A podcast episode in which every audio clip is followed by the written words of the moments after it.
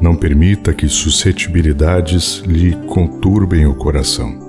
Dê aos outros a liberdade de pensar tanto quanto você é livre para pensar como deseja. Cada pessoa vê os problemas da vida em ângulo diferente.